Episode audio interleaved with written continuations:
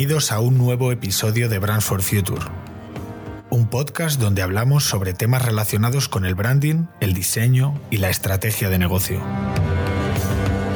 Soy Guille Centurión y este podcast es una iniciativa de Crater, una agencia donde ayudamos a pymes y startups a conectar mejor con las personas, a diferenciarse de la competencia y sobre todo a generar nuevas oportunidades de negocio a través de su marca.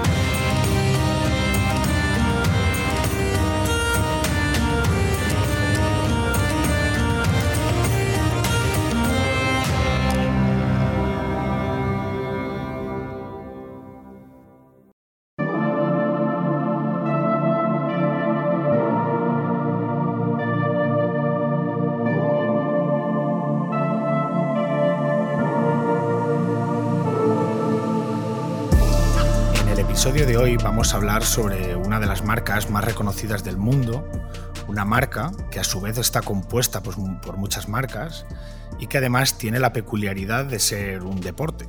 Es la marca que representa un deporte de origen norteamericano. Estamos hablando de la marca NBA.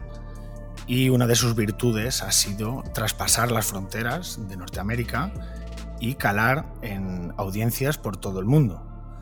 Entonces, eh, en el episodio de hoy, que voy a estar acompañado por Alex Areta, que ha estudiado comunicación audiovisuales y publicidad y es aficionado a la NBA desde pequeño. Y también vamos a contar con Asier Fuentes, que también ha estudiado comunicación audiovisual y tiene un canal de YouTube y de Twitch llamado Fuentex NBA, donde habla de actualidad, de entretenimiento y cosas curiosas en torno a este deporte aunque también le podríais encontrar en otras redes sociales como Instagram o TikTok. Ambos eh, han participado en el máster de streaming organizado por The Core School y ahí es donde les conocí, que tuve la fortuna de ser profesor suyo en la asignatura de marketing. Eh, me liaron para participar en un evento que realizaron ellos eh, a través de este canal de Fuentex NBA llamado Jamshot, donde hicimos pues un, episodio en directo muy interesante, lo tenéis en YouTube. Además, eh, que grabaron varios episodios de podcast hablando también desde de la NBA.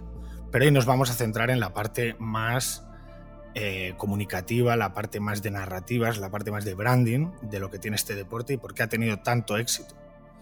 Así que un saludo a Alex, así es, ¿estáis por ahí? Hola, ¿qué tal? Buenas, bien, eh, muchas gracias lo primero por la invitación, Guille. Un placer estar aquí en, tu podcast y ya era hora ¿eh? de que estuviéramos aquí y fuera al revés, que no estuvieras tú en el nuestro. Eso es. Y Alex, ¿qué tal? ¿Cómo estás? Buenas, pues eh, muy contento de estar aquí, muchas gracias y he venido a hacer lo que hacías tú en el nuestro, a, divertirme, supongo. Sí, no tanto a, boicotear el, programa como hice yo en su momento. Aquí, bueno, vamos a hablar de un tema que sé que os apasiona y sobre todo que vengo a escucharos porque vosotros tenéis un amplio conocimiento de, sobre este deporte, sobre esta marca y además, pues precisamente como habéis estudiado mm, tanto comunicación audiovisuales como publicidad, también sabréis pues eh, qué es todo lo que ha hecho la NBA a lo largo de su historia para conseguir aumentar sus audiencias, eh, tener mayor peso como marca y en definitiva crecer. Ha crecido muchísimo en los últimos años. Bueno, pues yo creo que la marca NBA, como bien has dicho en la introducción, es una marca que se ha globalizado muchísimo en los últimos años. Solo hace falta ver cómo están empezando a llevar partidos de, liga regular, de temporada normal, eh, a otros países. Este año creo que se van a Francia y a México y cada año van yendo a más, a más países. Pero si nos centramos también en las cifras, es curioso ver cómo la NBA ha ido evolucionando durante estos años.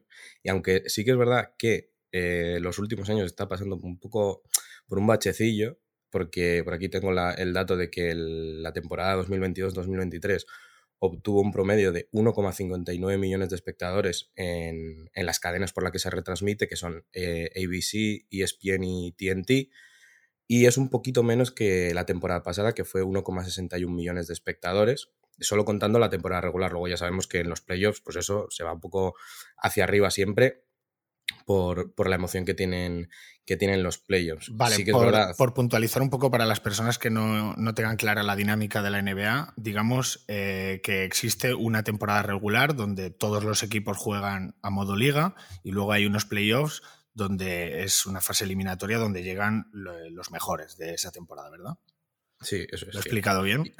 Correcto, lo has explicado perfectamente. Y, claro, a la gente le gusta más, pues eso, el salseillo, la emoción de, los playoffs. Al final, yo creo que también la, temporada regular se hace larga para muchos, incluso a los que nos apasiona y estamos ahí a diario. Y en los últimos partidos salen un poco pesados. Y es normal que la audiencia empiece a crecer en, los playoffs. Y eso son, son los datos que, que lo reflejan. La NBA, pues sí es verdad que aunque la audiencia televisiva esté disminuyendo, el impacto en las redes sociales está aumentando muchísimo. Por aquí tengo el dato de, esta temporada que, acaba de terminar. Ha generado 18 billones, billones, ¿eh? no millones, billones de, visitas en todas las redes sociales, todas las plataformas em, relacionadas de la NBA, o sea, todas las cuentas oficiales. 18 billones, han marcado récord.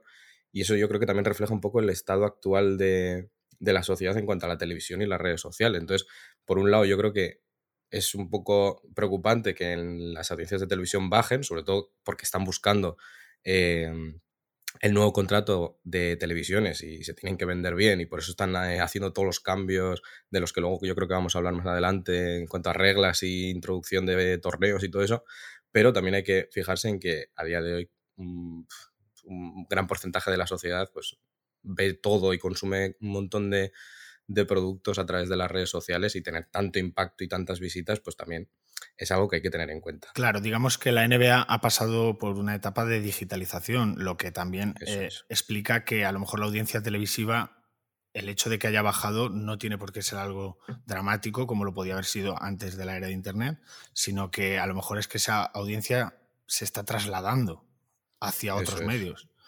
Sí. Por darle una explicación. Es lo que creo. Sí, sí, o sea, encima que es lo que te decía que, el contrato televisivo genera muchísimo dinero a, la NBA como empresa y es lo que están intentando vender. O sea, se les está acabando el contrato con las televisiones que todos conocemos, necesitan un nuevo contrato con las televisiones y se están empezando a vender de una manera que consigan pasta.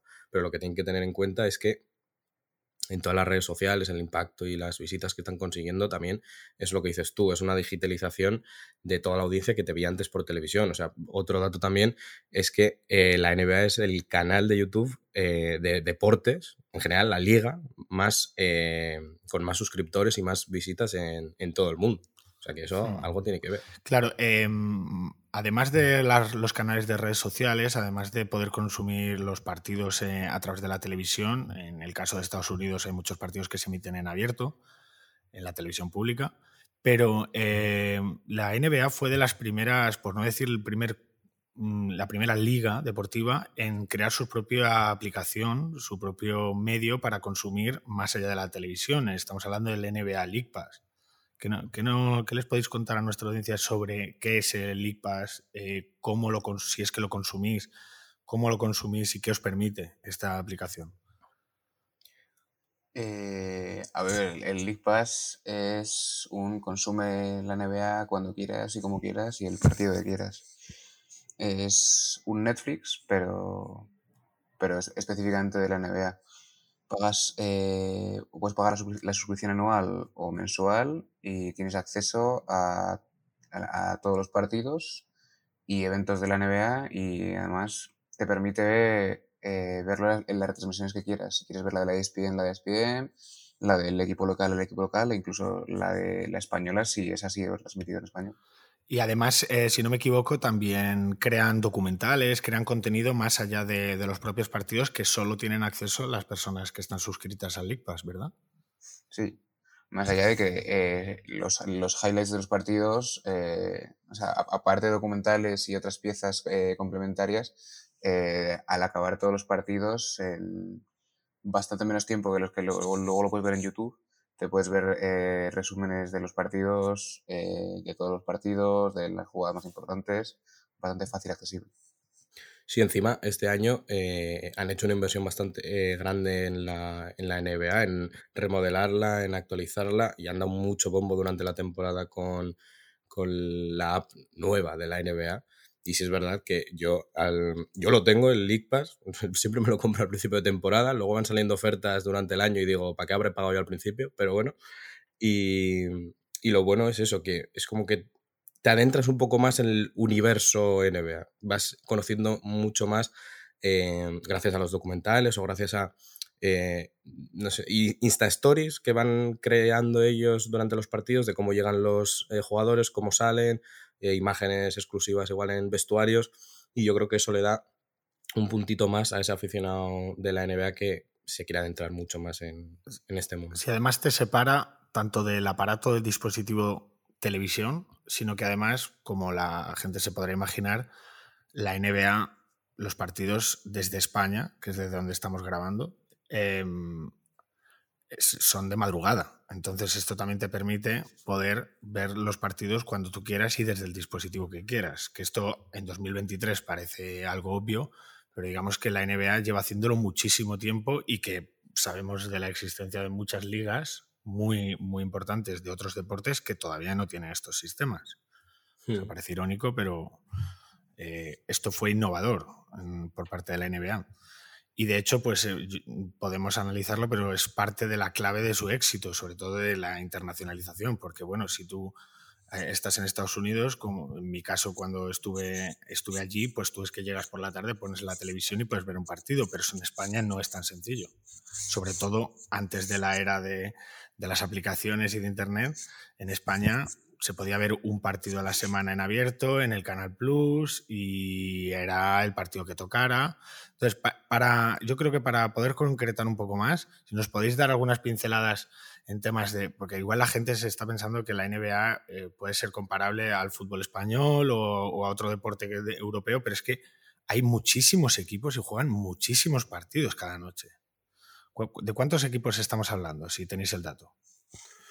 Sí, eh, eh, hablamos de 30 equipos que se pueden jugar eh, cada noche o un partido o 14 partidos. Claro. Esas jornadas son horribles.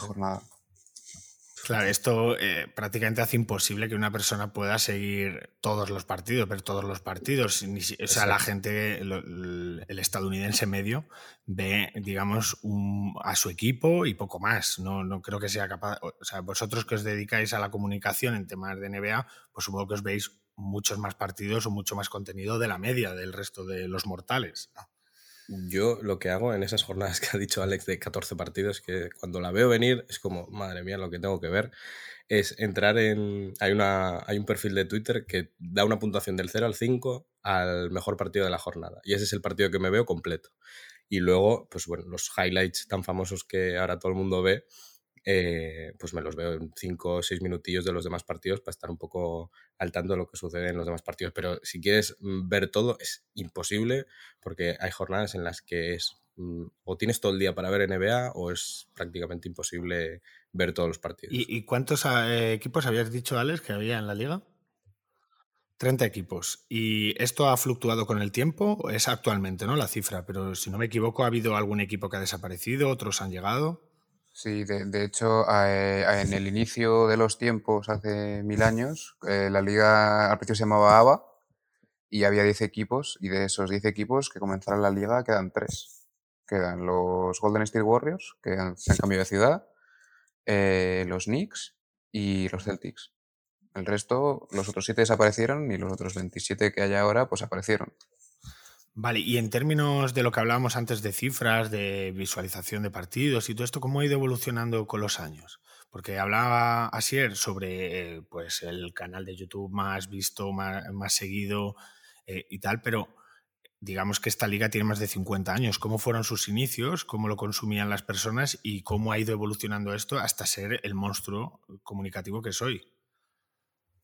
Eh, al menos yo creo que la NBA, bajo mi opinión, y mira que tanto Alex como yo no, no estábamos en ese momento, pero bueno, ni tú tampoco, Guille. En los años 70, en los años 70 fue como eh, cuando, cuando pegó el boom, por así decirlo, la NBA, no estaba bien vista. O sea, era como una liga de afroamericanos, un poco barribajeros, entonces no estaba bien vista. Llegaron los años 70 y gracias al inicio de la, de la, rivalidad mítica entre Larry Bird y Magic Johnson, y gracias también al directivo de la NBA que está en aquella época, era David Stern, eh, empezó a cambiar todo lo que rodeaba a la NBA. Empezaron a tener unas críticas mucho más positivas, la gente eh, se involucró muchísimo más con la liga, no tenían esa percepción tan negativa como, como tenía hasta, hasta entonces.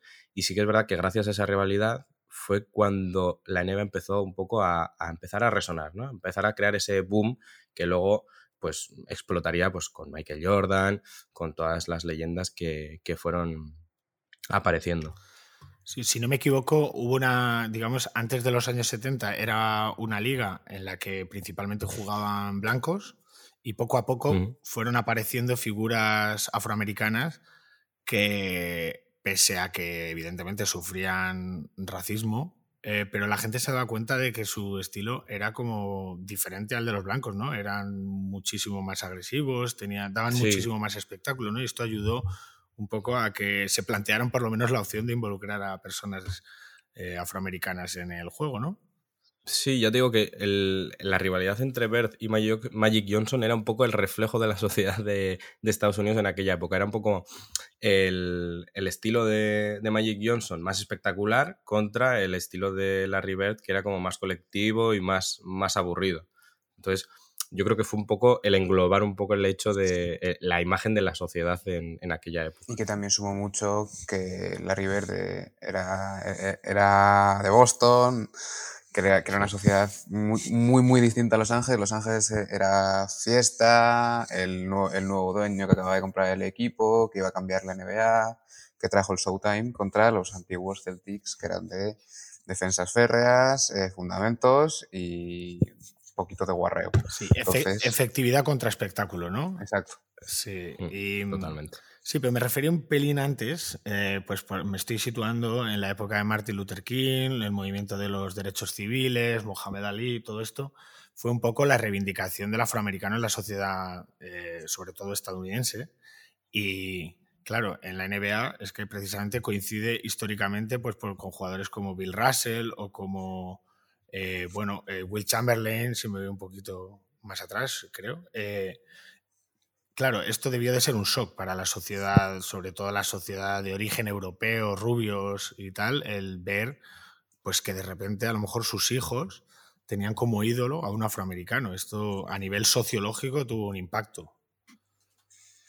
Sí, sí, pero y, entiendo que enorme tuvo un impacto porque no era una situación en la que pudieran negarlo o negarlo claramente de no, ese, ese, no, no, vale para nada. Era tal la superioridad que tenían sobre el resto que aunque no quisieran, aunque quisieran rechazar la raza negra, era físicamente imposible. Si querías rechazar la, raza negra, tenías que dejar de ver el baloncesto. Si tenías que ser, o, estás con una venda en los ojos, o simplemente ignorar la NBA para el hecho de decir que es que era, bueno, pasaba como un poco con Mohamed Ali en el boxeo, ¿no? También vino y rompió todos los esquemas mentales de la sociedad. Sea que por ahí tiene una parte positiva, y, pero esto aparte hubo una implicación por parte de algunos jugadores en, temas sociales. Esto ha caracterizado la liga desde estas épocas que estamos diciendo hasta hoy día, ¿verdad? Hombre, la verdad que en relación a eso nosotros conocemos más los jugadores actuales que tienen, que tienen impacto en estos temas, porque siempre ha habido mucho debate entre, entre Jordan y LeBron por, por, por este tema específico, porque Jordan no se quiso involucrar en su momento ni ahora en estos movimientos sociales y LeBron es todo lo contrario. LeBron siempre que puede ponerse delante de la cámara y decir Black Lives Matter, eh, lo va a decir. Sí, todos tenemos la imagen de LeBron con la camiseta ¿no? de Black Lives Matter. Hmm. Y aunque esto también les habrá provocado mm, pues cosas malas, ¿no? El hecho de involucrarse de esta manera tanto a los jugadores como a la propia liga. Sí, yo creo que sobre todo en la época de pandemia cuando se puso eh, cuando todos los jugadores se pusieron eh, de acuerdo con el movimiento de Black Lives Matter, que fue tan resonado y tuvo tanto impacto porque todos los jugadores salían con camisetas. Yo recuerdo que... Apoyado por la marca Nike, ¿no? Sí, sí, porque es que las camisetas se quitaron sus nombres, no aparecía LeBron, no aparecía eh, Curry, aparecía eh, Black o Lives y iban haciendo eh, así algunas frases entre todos los jugadores. Pues, like and breathe.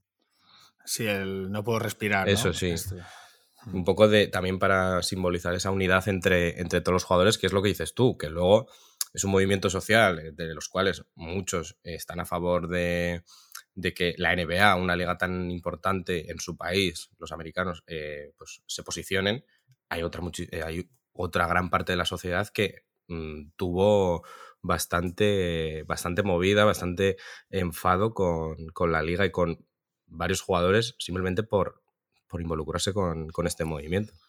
Claro, porque todos estos movimientos, aunque no es una cuestión de partidos, pero están más cerca del ala demócrata de la sociedad americana, ¿no? Sí, correcto. Entonces. Claro, el otro extremo, o la otra parte, la ala republicana, pues a lo mejor le gusta la NBA, pero no le gusta que haya esta implicación. Pero más allá de temas polémicos, la NBA también tiene programas de, cuidados de la gente, porque es que al final el pueblo afroamericano, estamos todos de acuerdo que en Norteamérica es el, digamos, el segmento de población más desfavorecido. Entonces, el hecho de que tantos eh, afroamericanos y además tantos de origen súper humilde hayan llegado al éxito social máximo o uno de los éxitos sociales máximos que se puede llegar, aparte de dinero, de reconocimiento y demás, eh, claro, es como el, sueño americano de los, de los negros, de, los barrios. Sí, o sea, eh, parece que todos los jugadores que, bueno, parece, y, me parece maravilloso, que todos los jugadores de la NBA que salen de estos barrios, de estas zonas más pobres de, Estados Unidos, siempre acaban haciendo programas para intentar levantar sus, orígenes, de, de dónde vienen. Y es al final una parte de la NBA que es un movimiento social, una imagen corporativa muy buena para la marca. El problema que nosotros vemos desde aquí es que es un movimiento social que es completamente ajeno a nosotros, que claramente no tiene ni movimiento ni comunicaciones fuera de, fuera de Estados Unidos, entonces nosotros solo lo vemos cuando se le da un premio a algún jugador o algún ejecutivo en el All-Star o en las finales, pero por lo visto es algo que es constante durante todo el año y que se mantiene desde hace ya bastantes años. Vale, aquí has abierto un melón interesante que es eh, estos programas eh, de carácter social en Estados Unidos, en Canadá, tienen mucho impacto, pero ¿qué pasa? Y aquí está el melón interesante, con la NBA fuera de esas fronteras. O sea, es que mm, el, calado de la NBA hoy día en, fuera de, Estados Unidos, en Europa, en Asia, es importantísimo. Sí, yo sinceramente creo que el programa de NBA Cares es como decís algo más eh, americano y para el pueblo americano, pues debido al hecho de que los jugadores pues salen de, de esos barrios tan pobres y al final pues hacen esos actos que a mí la verdad es que yo creo que tienen una muy buena imagen gracias a que saben en qué momento introducir eh, el programa de NBA Cares y no es algo constante que te estén metiendo con calzador, saben elegir el momento, como decía Alex, de que dan un premio simplemente al jugador que más está involucrado con este programa durante el año y lo meten en el All-Star o lo meten en, en playoffs o lo o hacen eh, equivalente entre premios como pueden ser individuales de mm, jugador defensivo del año o sexto hombre a el jugador más solidario o mm, que más se ha involucrado con el NBA Cares. Sí que es verdad que con la globalización que comentaba al principio, de que están empezando a llevar eh, partidos a otros países como México, como Francia, creo que es cuestión de tiempo que si ellos quieren, eso, eso, siempre es lo fundamental, que si ellos quieren ampliar y globalizar también el NBA Cares y llevar esos temas sociales fuera de sus, de sus fronteras, lo van a hacer. Pero de momento yo creo que es algo como más propio, más suyo y, creo que lo están haciendo bien. En el momento que quieran globalizarse, lo van a hacer en, un año. Pero yo también creo que eso tiene que ver con el origen del jugador. O sea, yo creo que eh, eh, la, historia de NBA, como que siempre los grandes eh, jugadores que han tenido grandes ingresos, la tendencia es que han sido estadounidenses. Pero eso, eso está cambiando. Y el ejemplo más claro es Giannis Antetokounmpo. Giannis Antetokounmpo era mantero en Grecia hace 10 años y ahora es el segundo tercer jugador más que más juega la NBA y está trayendo ese, no voy a decir NBA Cares porque no, no creo que no pertenece a ese proyecto en sí, pero a la ciudad donde vivía en Grecia ha construido pistas y, tiene un gran proyecto social allí. y incluso para mover eh, y que el mundo vea la situación de la ciudad y de, su historia, hizo una película en Disney donde se puede ver todos los problemas sociales que hay en esa zona y cómo él ha traído mejoras a esa zona. Vale, eh, eh, hemos hablado de Yanis, que hemos pasado muy por encima. Para los no iniciados vamos a hacer un poquito más de hincapié en este tema, que me parece muy interesante la historia de esta persona. Em, pero antes de irnos a, hablar de la historia de Yanis, me gustaría que, nos comentarais un poco eh, cómo ha sido la expansión de la NBA por el resto del mundo y cuando hayamos visto eso, vemos pues esta persona que es de origen africana pero griego, y vamos a ver un poco, pues, el ejemplo, yo creo, uno de los ejemplos del éxito de una figura en la NBA de origen no estadounidense o no canadiense. Así que, ¿cómo ha sido la expansión de la NBA por Europa? Sobre todo por Europa, porque es lo que nos toca a nosotros, pero también por Asia, que, es una locura lo que ocurre por ahí. Eh, yo creo que, bueno, otra vez vuelvo a repetir que nosotros no estábamos, pero la NBA llegó en los años 80 a España, súper diferente a lo que conocemos a día de hoy, que llegó, sí, que llegó con un programa que se llama Conoce a las Estrellas o algo así parecido, creo que era, y se daba en televisión española, y claro, era un partido, eh, pues tú imagínate, en aquella época lo que tendría que ser de repente ver a esas bestias, a ese espectáculo que no estábamos acostumbrados a ver. Y fue un poco como el primer paso de, de la NBA aquí en España. Si lo comparamos con, con el año 2023, pues no tiene nada que ver con, lo que era entonces. Y yo creo que lo que hablábamos de la globalización por Europa, aparte de los partidos que están empezando a traer eh, de temporada regular, que es difícil pensar que los jugadores se involucren también en, el hecho de, oye, pues que mañana toca jugar en París, pues venga, vamos para París y volvemos y al día siguiente nos toca jugar en Chicago, por ejemplo. Eh, yo creo que es bastante costoso y tiene mucho, mucho mérito. Bueno, su dinero eh, traerá también.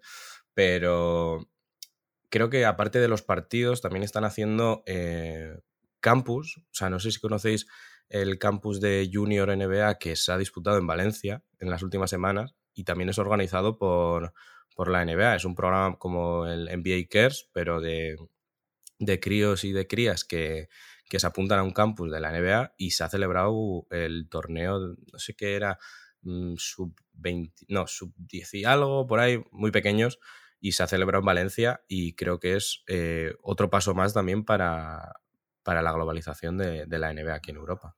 Sí, yo, yo, jugué un torneo de NBA así callejero, rollo sin pretensiones, de, organizado por NBA y lo jugué en Madrid en el año 2007. O sea que eh, yo como dato lo dejo ahí. Pero, además, eh, lo, guay de esos torneos ya no es tanto que la, propia eh, eh, marca organiza torneos, sino que en verano, que es cuando pueden organizar estas cosas y los jugadores vienen a los distintos países de Europa a verlo. O sea, al de, al de Valencia, juraría que vienen, no sé si 20 o 30 jugadores de la NBA y, y además de los. algunos le está y tal. Entonces, que no sé muy bien cómo lo gestionan, pero que tengan la capacidad de en el verano aprovechar para expandirse para atraer a sus jugadores, a sus estrellas, a sus marcas dentro de la gran empresa para que el mundo lo vea,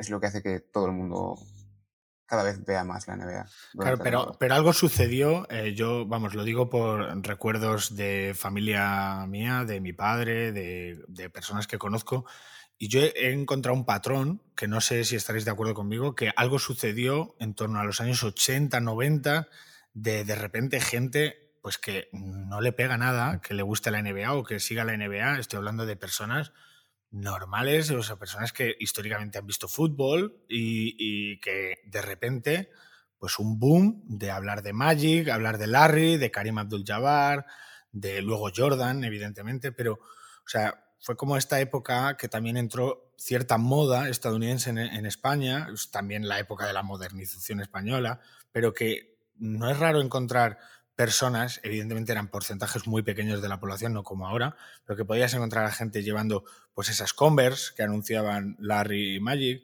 las Reebok Pump, entraban las primeras gorras de equipos y como que se creó ahí una subcultura pequeñita, pero que ya iba calando y también coincide con la incorporación de Movistar, de algún partidito y tal, y luego ya hablar del gran Andrés Montes. Sí, o sea, yo, eh, siendo sincero, el principio, la rivalidad entre, entre Verde y Magic, no tengo un motivo real por el que fue un gran impacto en España y fue una fue cultura, fue el comienzo de la cultura NBA dentro del país.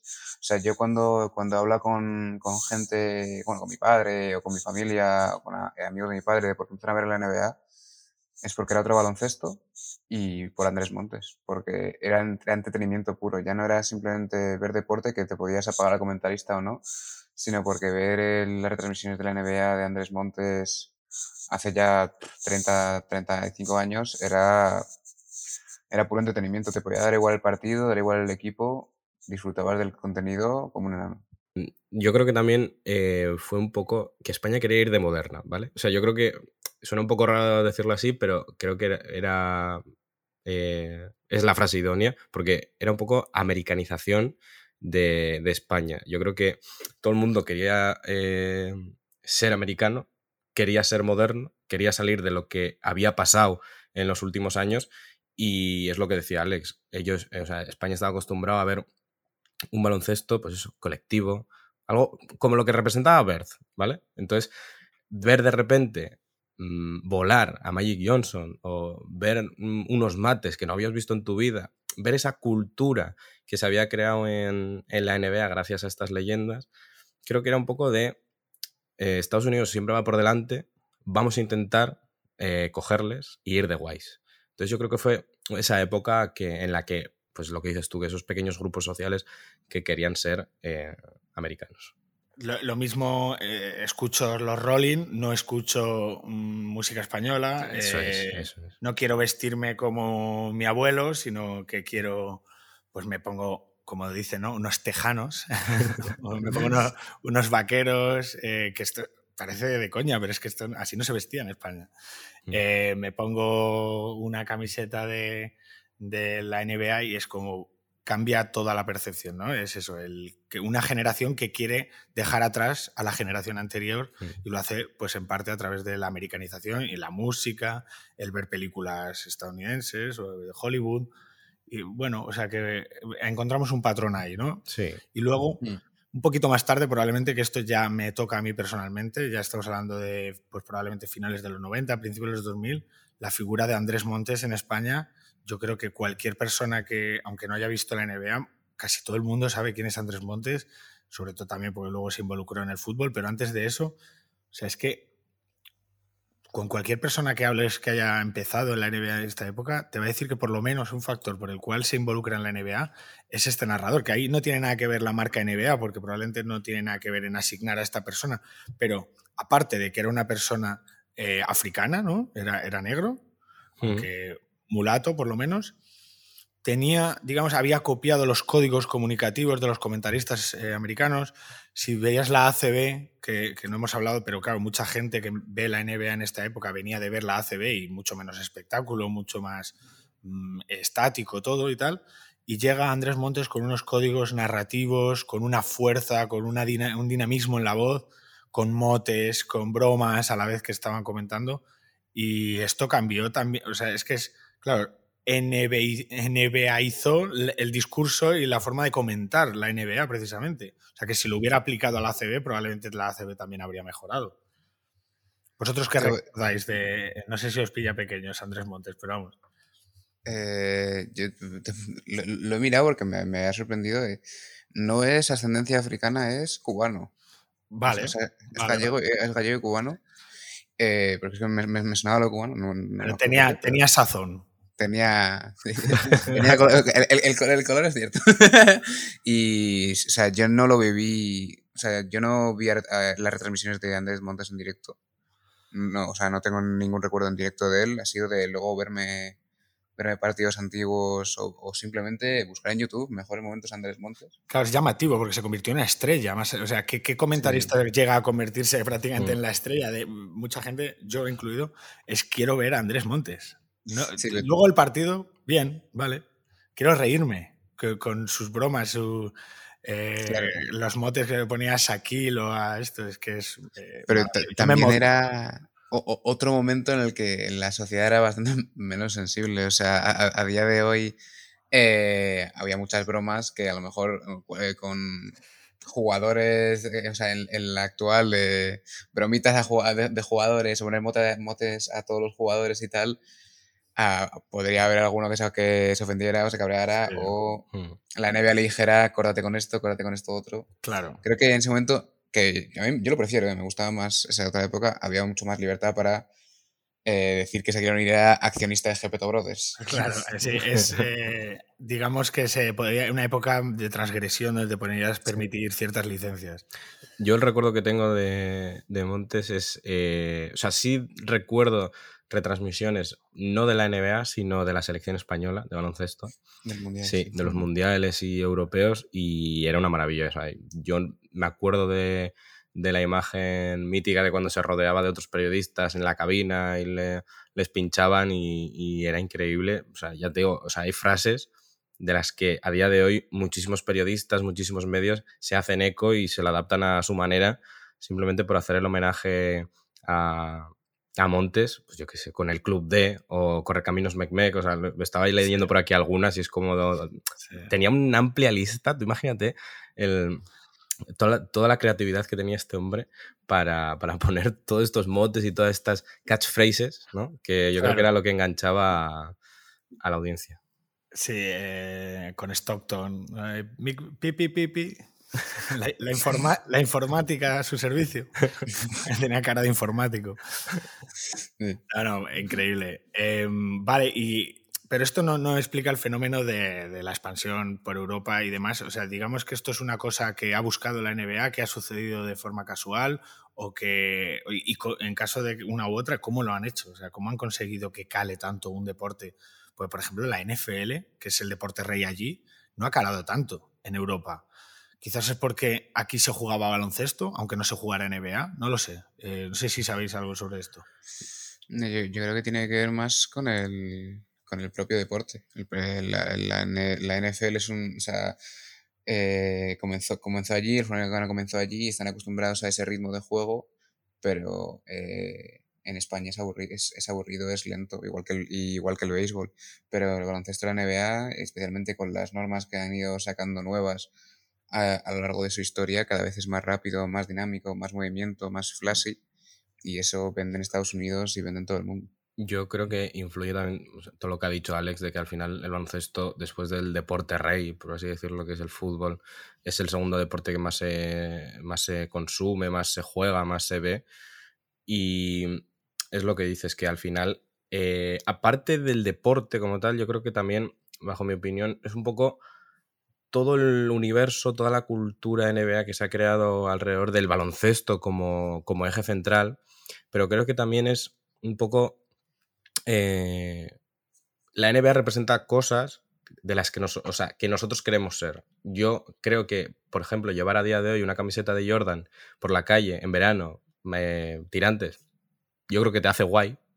Yo, tú ves a alguien con la camiseta de Jordan, si sabe quién es Jordan, porque a día de hoy muchos igual la llevan y no saben ni quién es. O la, propia marca Jordan, ¿no? Ya no solo llevar la camiseta en la, con la que jugó, sino que la propia marca Jordan, que aunque pertenece a Nike o perteneció a Nike, es que es una marca en sí misma. Es una marca que podríamos comparar a Reebok, que podríamos hmm. comparar a Adidas, pero no olvidemos que es que es la marca de un jugador de un deporte. O sea, ha utilizado su nombre, su silueta. Sí. O sea, eh, estoy de acuerdo contigo que yo lo resumiría en que la NBA como marca ha sabido crear cultura popular. Eso es. O sea, como por ejemplo, pocas marcas yo creo que han sido capaces de hacer esto. Lo, consiguen muy fácilmente, o de los que más fácilmente lo consiguen es las marcas musicales, es decir, el grupo de música, que también es una marca. O sea, lo ha conseguido pues, los Rolling, los Beatles, eh, grupos más actuales. Claro, consiguen digamos, por lo característico de la propia música, consiguen que una marca se convierta en cultura popular. Pero esto, más allá de esto de la música o de algún otro que no estoy pensando ahora, pues como artistas, como Andy Warhol o lo que sea, es que pocas marcas han, conseguido crear tanta cultura popular más allá del propio deporte. O sea, digamos, desde mi punto de vista ha trascendido el deporte. Quería poner un ejemplo de esto, que me parece súper llamativo, que es sobre todo la primera película de Space Jam. Para mí esto es el ejemplo máximo de trascender el deporte. O sea, mezclar la Warner, el universo Warner, los Looney Tunes, con Michael Jordan, llevarlo a un público que claramente no ha visto un partido de NBA en su vida. Yo claramente descubrí la NBA en Space Jam 1 y luego, más mayor, vi NBA. Pero yo ya había conocido un poco el, universo NBA, que pues que se juega en baloncesto, que quién es Michael Jordan, el mundillo americano, todo esto, o sea, yo creo que muchas veces eh, lo que sucede, por ejemplo, con el ejemplo que has puesto de, Space Jam, es que la estrella como tal, el jugador, está por encima hasta de la NBA como marca. Quiero decir, la gente, yo creo que igual, ¿eh? No lo sé, porque desde mi punto de vista mm, se me hace muy difícil creer que alguien conoce antes a Michael Jordan que la NBA, pero yo creo que hay mucha gente que no conoce qué es la NBA, pero sí sabe quién es Michael Jordan. O, por ejemplo, sabe quién es eh, LeBron James, pero no sabe lo que es la NBA. dices no saber la NBA en términos de dinámicas y tal, porque la NBA entiendo que es que me cuesta pensar que hay una persona en España, por lo menos, que no sepa lo que es la marca NBA, más allá de tener. Sí, pero yo creo que mm, mm, hay, hay muchos ejemplos de estrellas en los que están un poco por encima de, de la marca como tal, que eso es impensable en otras ligas. Mm. Sí, ¿te imaginas una marca de las marcas más vendidas del mundo en cuanto a moda que fuera la marca Beckham? Claro. O sea, la marca Zidane.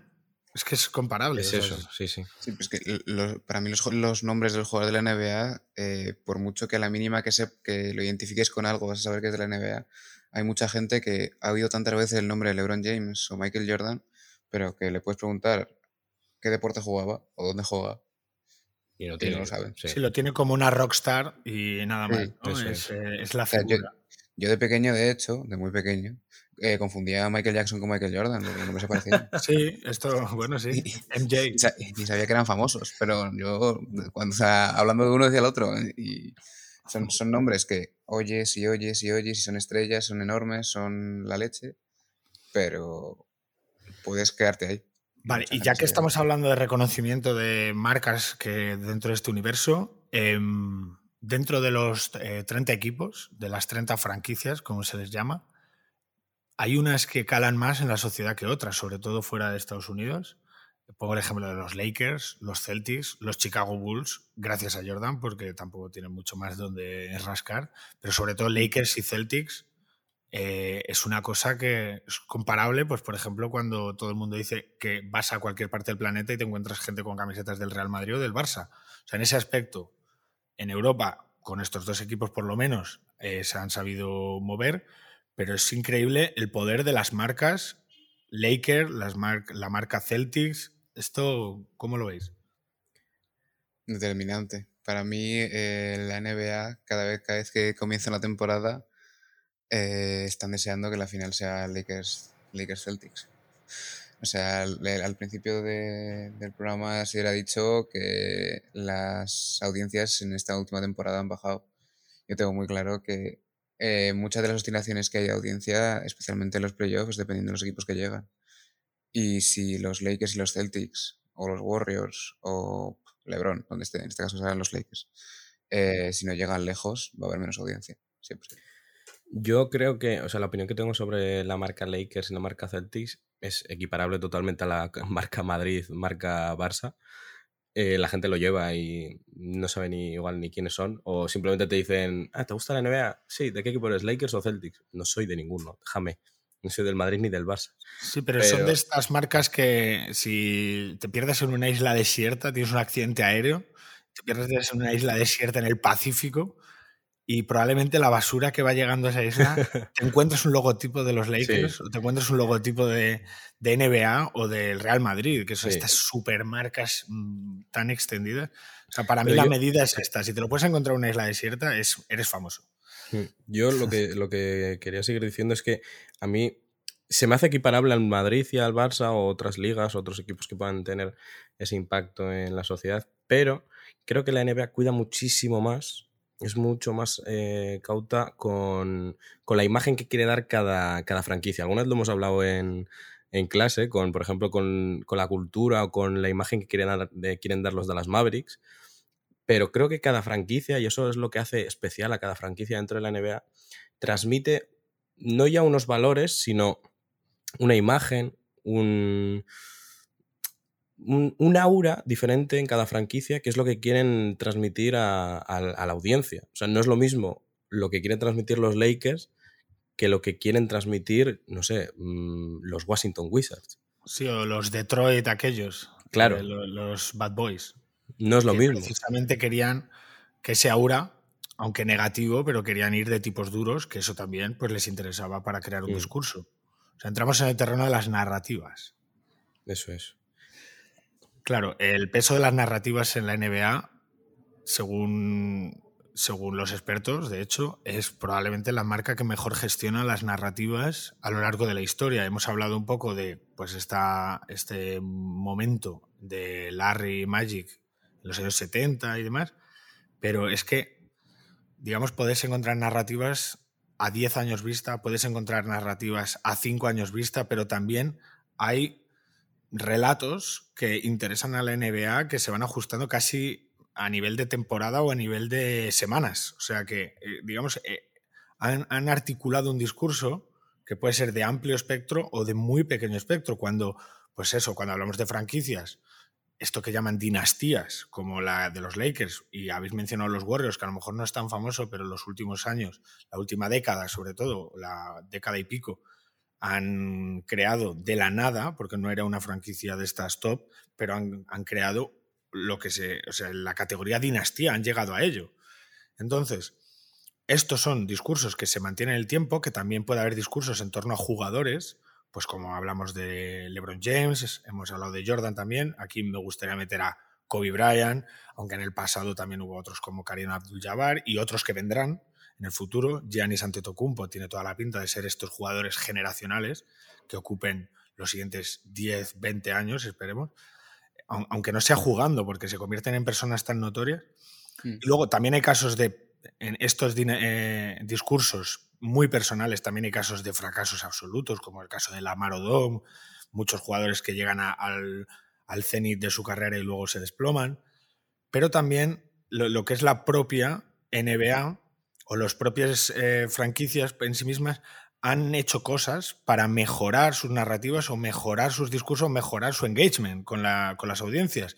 Por ejemplo, voy a abrir aquí un tema que me parece muy interesante, es cómo han ido modulando las reglas del juego para hacer el, deporte más atractivo o menos atractivo, para evitar lesiones o... Pues eh, ha cambiado mucho.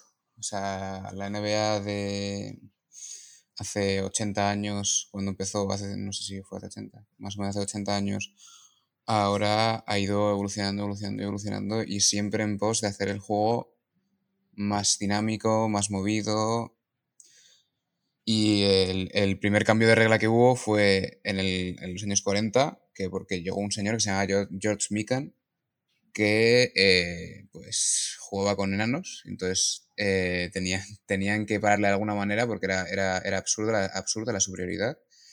Y ahí fue cuando la regla de los tres segundos de zona, de zona tuvieron que ampliar la zona porque era solo de 1,8 metros y eso a él pues... ¿Qué significa esto del tres segundos en la zona? Explícalo para, para principiantes pues, absolutos. Em, para, para evitar que los jugadores grandes que están por encima físicamente del resto se queden simplemente debajo del aro esperando a que se la pasen, eh, hay una zona restringida en la que el jugador no puede, no puede estar más de 3 segundos. Vale.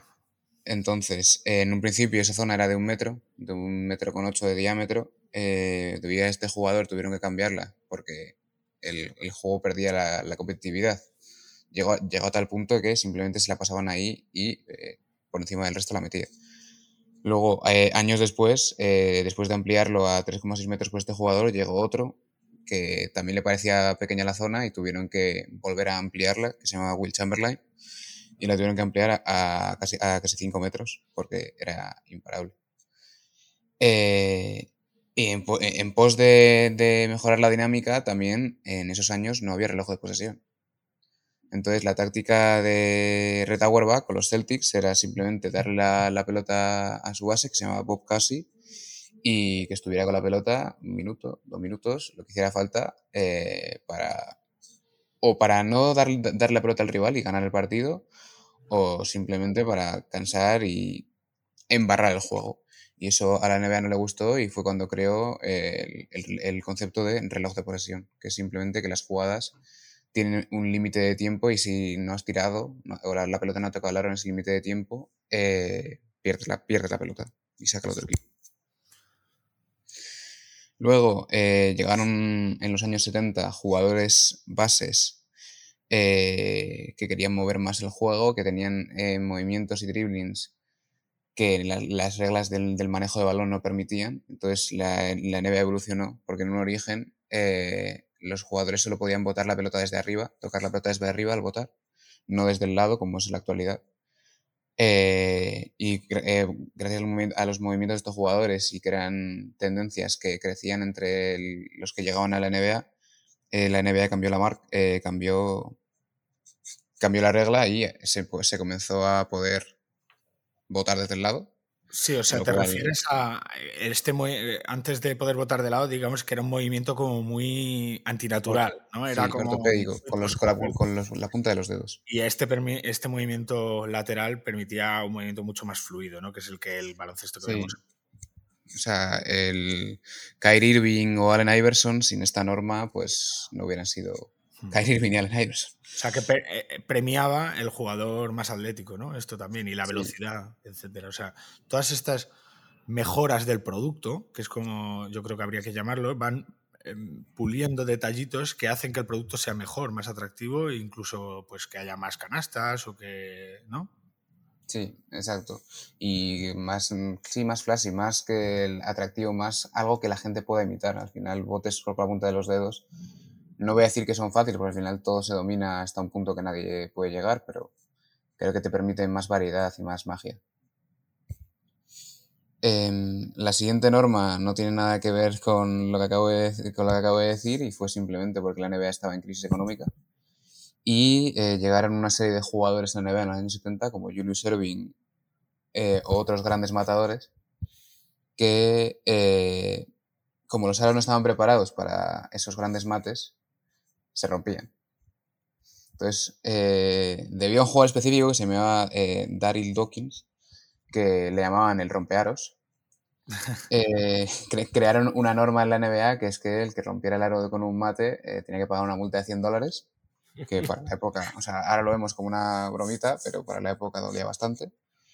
E incluso tuvieron que adaptar los aros a que fueran flexibles para que estos monstruos pues no, no les costaran mucho, mucho dinero. Sí, en vez de penalizar al jugador, mejorar los aros y, aprovechar que hagan más mates, porque yo creo que el mate es una de las grandes revoluciones ¿no? del baloncesto, de, sobre todo de, de, finales del siglo pasado y principios de este. Yo creo que eso es uno de los principales motivos de, que en los años 70 todo el mundo viera la NBA como algo distinto y empezar a llegar. ¿no? Va asociado al mate. Pero luego cambió todo, de repente. ¿Qué pasó como en torno a finales del 2006, 2007, 2008 hasta Stephen Curry? Hablemos de Stephen.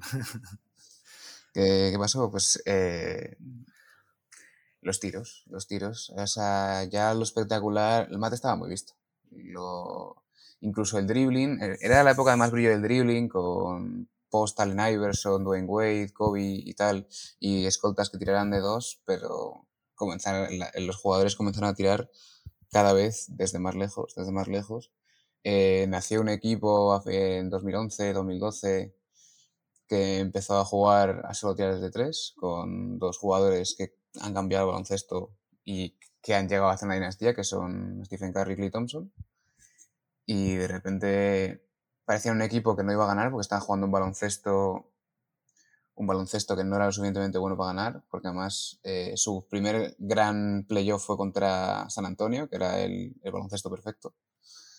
Y con los años pues descubrieron que, que, sí, que a la gente le gustaba, que encima servía para ganar, que era mucho más fácil que cualquier persona que quisiera jugar al baloncesto la tirara desde lejos a que la metiera, a que hiciera un mate y rompiera el aro Y eso como que hizo más humano dentro de ser espectacular, y pues, no, más humano, más alcanzable para, para el público.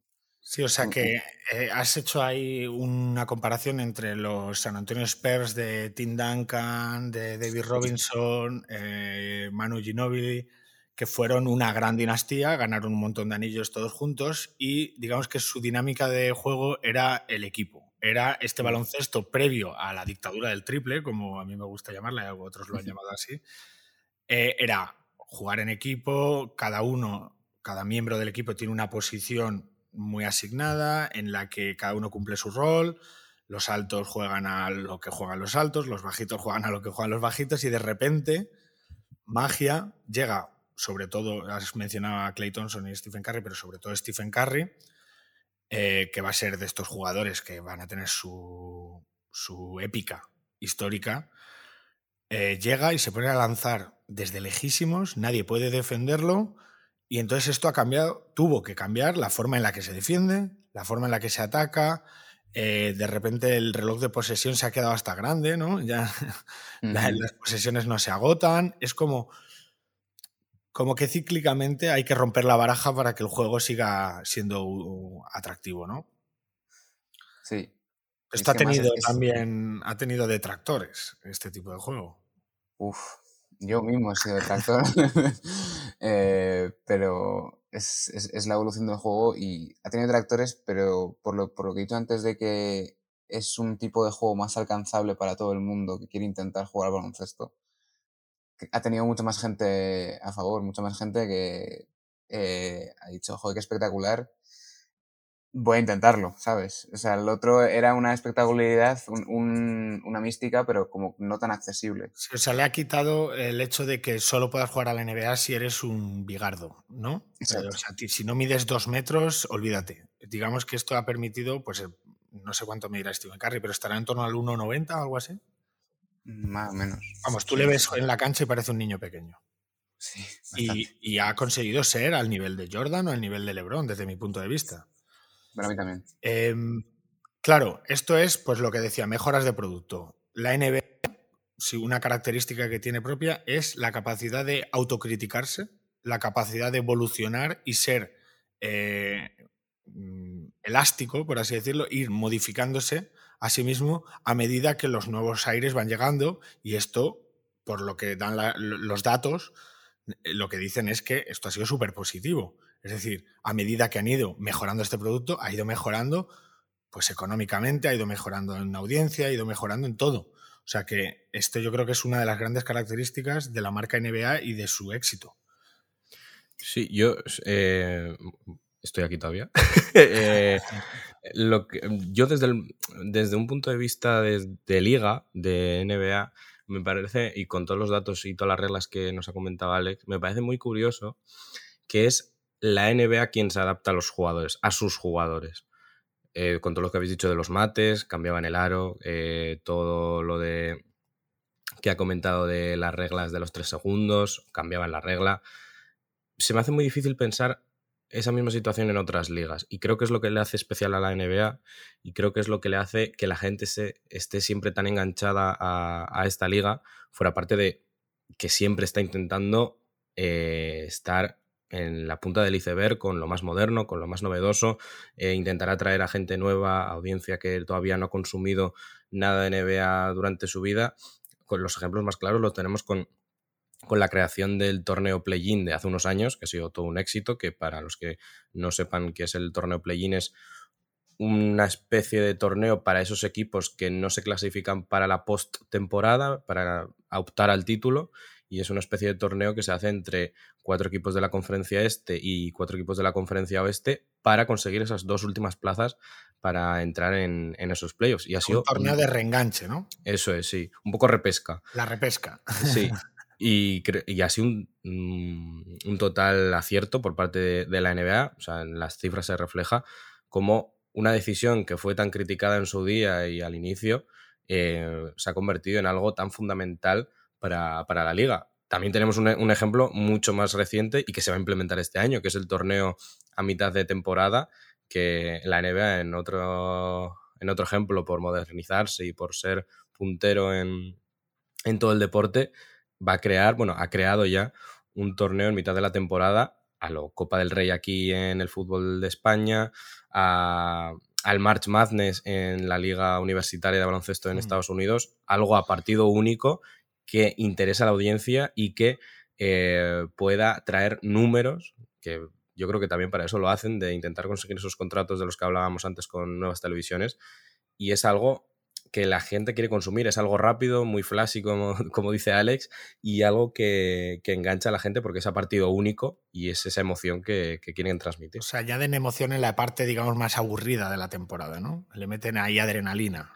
Claro, o sea, mucha gente se queja siempre de que la temporada regular se hace muy larga, que 82 partidos son mm. muchos, que se hace muy larga hasta, hasta que llegan los playoffs. Pues la NBA mm, recurre una vez más a, lo creativo y aparte del play-in que ya lo crearon hace unos años, pues vuelve a crear otra, eh, otro torneo en mitad de la temporada para que esa audiencia pues, bueno, deje de quejarse y, siga enganchada a diario. O sea, queda... Que iba a decir que no sé si va a triunfar tanto como el play-in, porque aunque sea un torneo a mitad de a mitad temporada, como que no tiene ninguna repercusión. Hmm. Con 500 mil dólares, ¿eh? Bueno, pero es otro ejemplo más de mejora de producto, al final. que algunas cosas le saldrán mejor, otras cosas le saldrán hmm. peor, pero demuestran que están siempre inquietos, siempre mejorando, siempre con la hmm. intención de mejorar. Y esto es mejora de producto. Pero yo creo que la otra gran cosa que hace la NBA es la promoción. Yo creo que dentro de la promoción hemos hablado de las marcas eh, equipo, la marca Lakers y tal, la marca NBA, los jugadores, pero es que luego hay otra parte, que es la parte de lo, lo buenos que son a la hora de crear mística, a la hora de hacer rituales que se repiten todos los años, que crean espacios donde eh, pues se reconocen a sus, entre comillas, héroes, todo esto que esto eh, José Luis Antúnez, eh, que es un gran comunicador que ha trabajado con marcas deportivas, eh, lo explica muy bien en su, en su Twitter, en donde comunica, y habla pues precisamente que estas, para crear narrativas poderosas, se necesitan héroes, se necesitan rituales, se necesitan referentes del pasado, que lo compara con los profetas. O sea, digamos que este tipo de marcas donde no hay clientes, sino aficionados o fans, esto requiere de estas estrategias que son comparables a las de las religiones. Y dentro hemos hablado de, por, en cuanto a jugadores, pues serían los héroes, pero estos rituales, yo creo que el, aunque en los últimos años ha bajado un poquito la popularidad, pero el gran ejemplo de ritual, de mística que agrupa a todos en torno a un mismo centro o en la misma iglesia, entre comillas, sería el All Star. O sea, yo reconozco que me engancha la NBA viendo los All Star. O sea, los concursos de mates, los concursos de triple, esto, para, sobre todo para las audiencias más jóvenes, yo creo que el que está acostumbrado a ver la NBA de forma continua y tal, le resta valor a lo que tiene para una persona de 12, 13, 14 años ver el All-Star con la música, con. O sea, no es solo baloncesto. Los famosos. A mí hemos pasado antes de puntillas y digo, no me creo que vayamos a pasar tan de puntillas con un tema tan importante como las narrativas en la NBA, que para mí es lo que le hace único a esta hmm. liga, crea esas historias. Y voy a hacer referencia a, un símil que se me ocurrió el otro día y creo que va a tirar de él un montón de tiempo, que, que fue el que la NBA en sí es una serie, ¿vale? Entonces, para mí la NBA tiene temporadas, como tienen las series, de decir, pues se estrena una nueva temporada de tal serie, pues se estrena una nueva temporada de la NBA de la temporada 2022-2023. Entonces, la NBA como tal, esa serie te va dando unas, eh, unas tramas eh, de larga duración o te va dando pildoritas pequeñas, unas micronarrativas dentro de, de sus diferentes temporadas. Por ejemplo, la temporada 2022-2023 ha tenido un episodio más en una trama muy larga de llevar a LeBron James al Olimpo de, la NBA, al convertirse en el jugador con más puntos anotados en la historia de la NBA. Y con lo que decías de rituales y, que el All-Star es algo muy significativo de ello, recuerdo que la noche de, en la que se convirtió LeBron James en el máximo anotador de la historia de la NBA, había muchísima gente por ahí, famosos, exjugadores, exjugadores, perdón, que se juntaron simplemente para eh, ser em, testigo de aquello, de aquello tan histórico y pararon el partido. O sea, ojo, Karim, claro, bajó Karim a entregarle ese, ese acto de, toma, te doy el balón como, como señal de te paso el testigo a, ser el mejor jugador de la historia de, la NBA. Claro, fue un ritual, parecía una coronación, ¿no? Sí, tal y, cual. Y además es como el anterior coronado le cede la corona al, actual. Que se, Karim Abdul-Jabbar tenía el récord de mayor anotación en una carrera y LeBron James lo batió y es que separó eso, el, el juego en mitad del partido para hacer este ritual y, tal, y comparable también a cuando se retiran camisetas a los jugadores, que es como dentro de la élite todavía hay un, un escalón jerárquico mayor que es que te retiren la camiseta. Y esto aparece prácticamente como una estampita en un santoral mm. que está en mm. los estadios colgadas. Y, a veces cuando miras camisetas retiradas dices, yo es que ni sé quién es este hombre, pero, pero yo ya sé que este tío era la hostia. ¿Sabes? A mí me pasa, por ejemplo, con James Worthy. Yo no sabía quién era James Worthy y veía su camiseta retirada y, fue mi padre el que me dijo, no, no, James Worthy era increíble. Pero claro, es como, te están hablando de una leyenda, pero leyenda en el sentido de, la mítica, de, decir, esto es, es como un ser que hubo hace tiempo, tal, como quien te habla del Cid porque te están hablando de una cosa que tú no has visto, porque si ves la camiseta en mi caso de Kobe Bryant, yo he visto, pero James Worthy, te hablan de él, y es ese concepto de profeta del que hablaba José Luis Antúnez. Pero es verdad que, digamos que hay como, eh, me ha gustado mucho el símil de la serie con las temporadas, es como hay un hilo conductor que se produce durante toda la serie, digamos, esos son esas narrativas que suceden en décadas, pero luego hay eh, cosas que afectan a los personajes, pero que también hay microhistorias que van adornando cada temporada con jugadores específicos o con cosas que van ocurriendo, rivalidades, esto de héroes y villanos, ¿no? El, Michael Jordan con, con lo con bueno, pues lo tuvo con Karl Malone o que tuvo rivalidades históricas, todos los jugadores han tenido rivalidades históricas, los grandes destacados. Yo es que eh, mi experiencia con la, serie NBA, eh, al final es tan relativamente reducida, para mí no es la serie la NBA, es el, viaje del héroe de LeBron James. O sea, los últimos 15 años, de, o bueno, ya 20 años de la NBA, para mí ha sido vivir eh, año tras año la gran narrativa que es llegar a LeBron James, al profeta, llegar a LeBron James al nivel de Michael Jordan y eso es como la gran narrativa que he vivido, que luego ha habido eh, complementos a, lo largo de los años y temporadas en las que estaba más abajo o más arriba. Y, gente que habrá vivido la NBA, en vez de como lo he hecho yo, que llevo 15, 20 años viéndola, que llevará 40, pues le parecerá una nimiedad, pero yo creo que eh, la NBA lleva viviendo de esta gran narrativa de lo conseguirá LeBron este año, conseguirá acercarse cada vez más y más a Jordan. Hmm. Y en el momento en que LeBron se retire, a nivel de narrativa, a nivel de llamar la atención de la audiencia para crear otra, otro gran personaje para la, para la serie, creo que van a tardar bastante en cubrir ese hueco. Sí, personas que trascienden el deporte, como en el caso de Mohamed Ali en el boxeo, ¿no? Sí.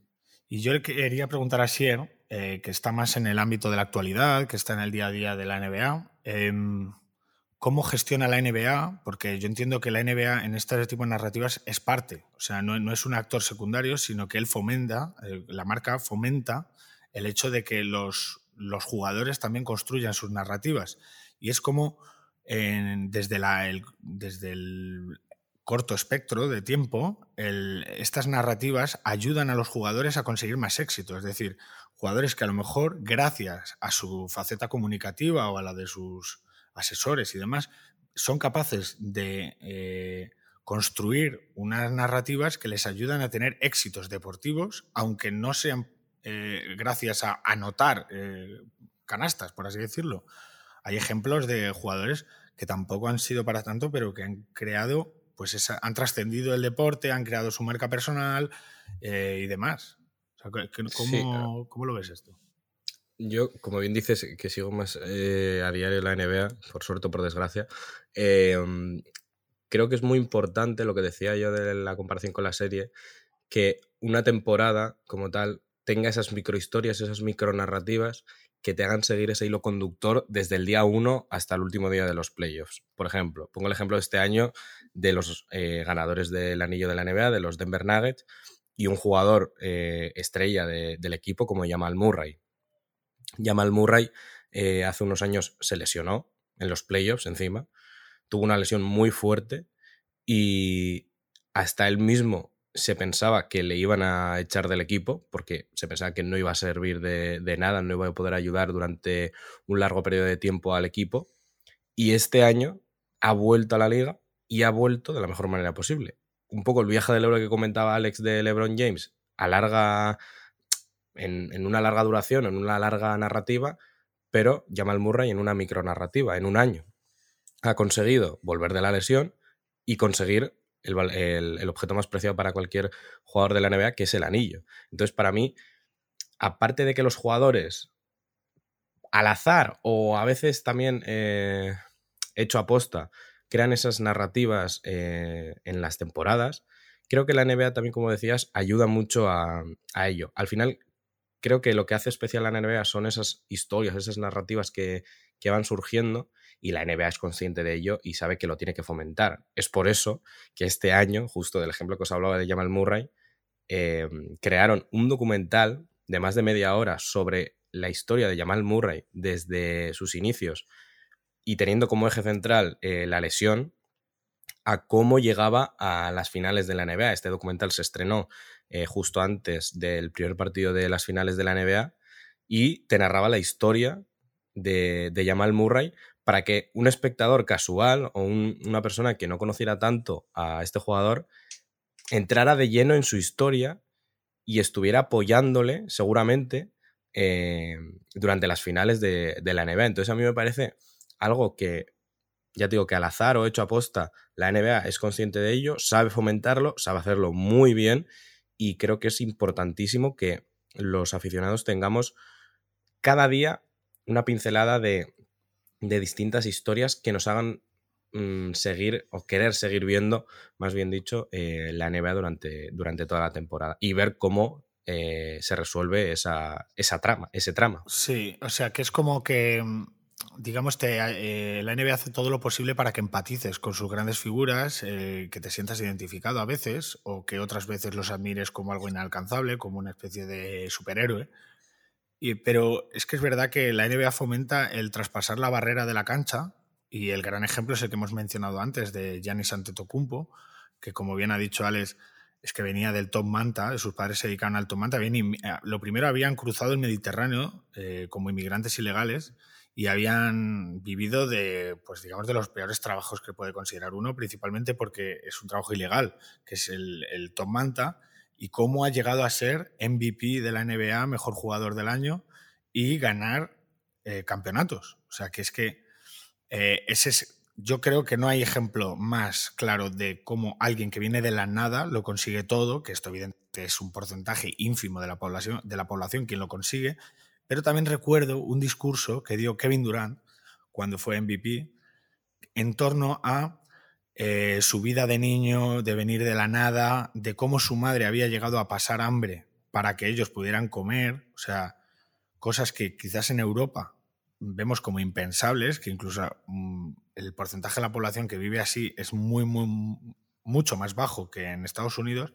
pero cómo hacen hincapié en el esfuerzo que, eh, ya no tanto en torno al esfuerzo como en sí mismo, que también, pero el, hecho de reconocer, oye, aquí se puede llegar de la nada y si eres bueno, puedes llegar a ser como Kevin Durant, que podríamos debatir si esto es real estadísticamente o es tan pequeño el porcentaje, pero desde luego articulan unas narrativas que hacen que la gente se emocione, que la gente empatice con estos jugadores. No sé si conocéis algunos otros ejemplos de jugadores que han conseguido mm, generar este tipo de discursos en torno a su grandeza proveniente de la el, el bottom to the top.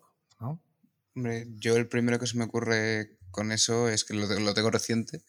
Eh, el final de la NBA, Jimmy Butler, eh, su historia, aunque no ha ganado un anillo, no ha ganado un MVP, eh, de dónde viene a, dónde está ahora.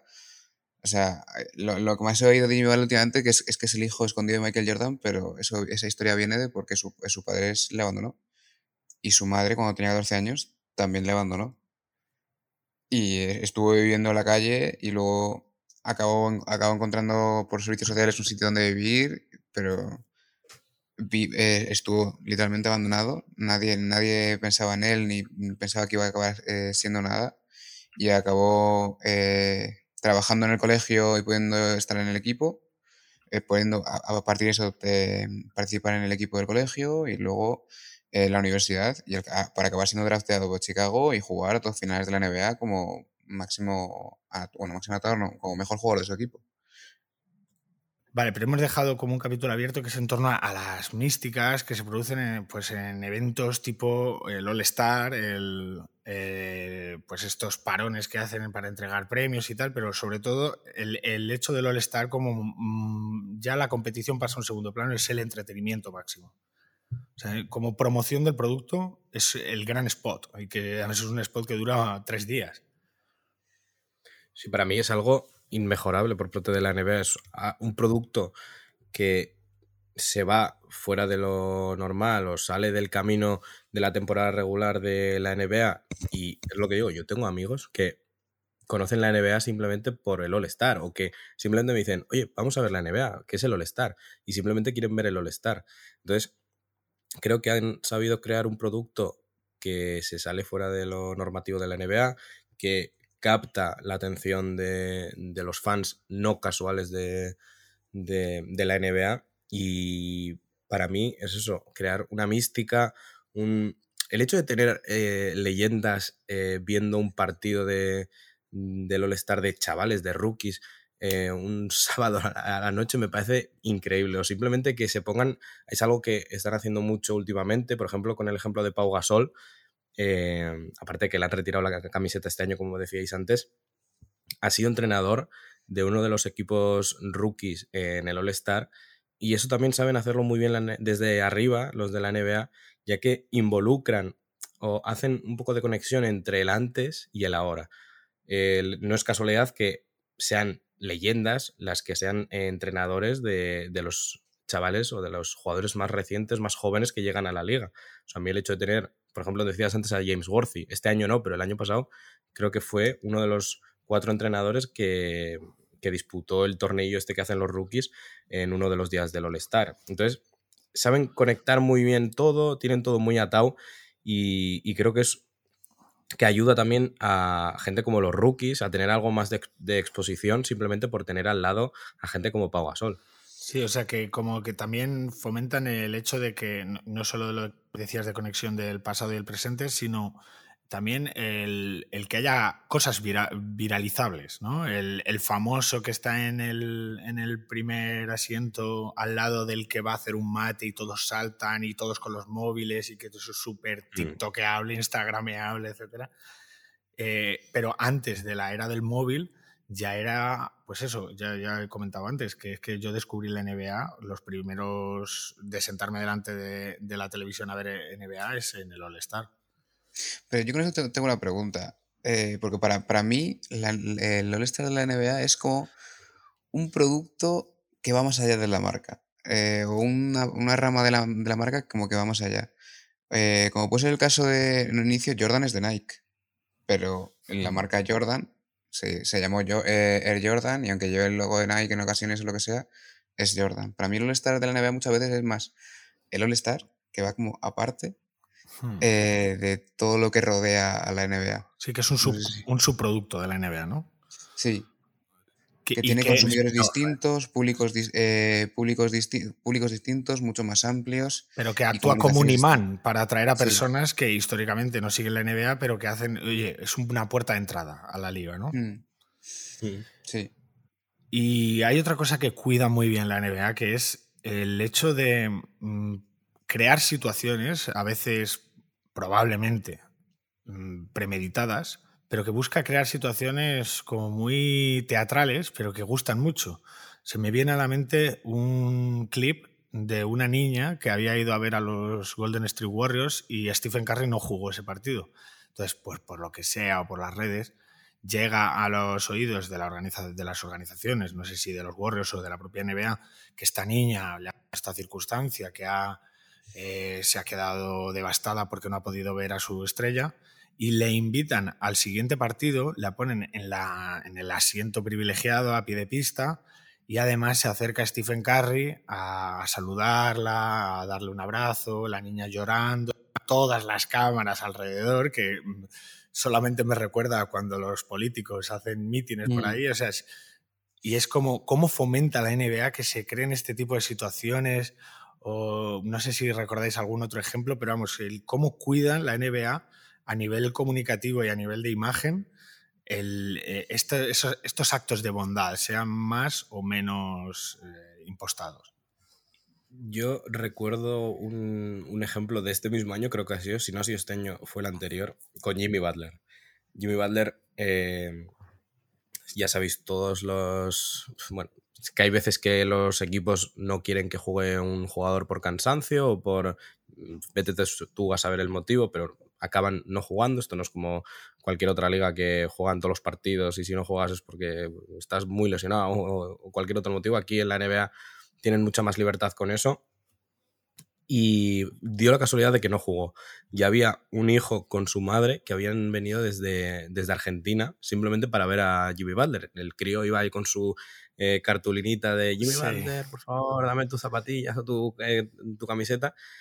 Y Jimmy Butler ese día no, no jugó, ni estaba en, el pabellón. La NBA se hizo eco de, de, aquella situación y invitó a la madre y al hijo al siguiente partido de, de Miami y en ese caso, en ese partido sí que estuvo Jimmy Butler y Jimmy Butler se acercó al crío, le dio su camisetita con todas las cámaras, como dices tú, alrededor. Y hmm. bueno, pues el momento TikTok y el momento viral de Jimmy Butler se acerca a un crío, pues después de no poder verle y le regala su, su camiseta. Entonces la NBA sí que eh, fomenta mucho esas situaciones y le gusta.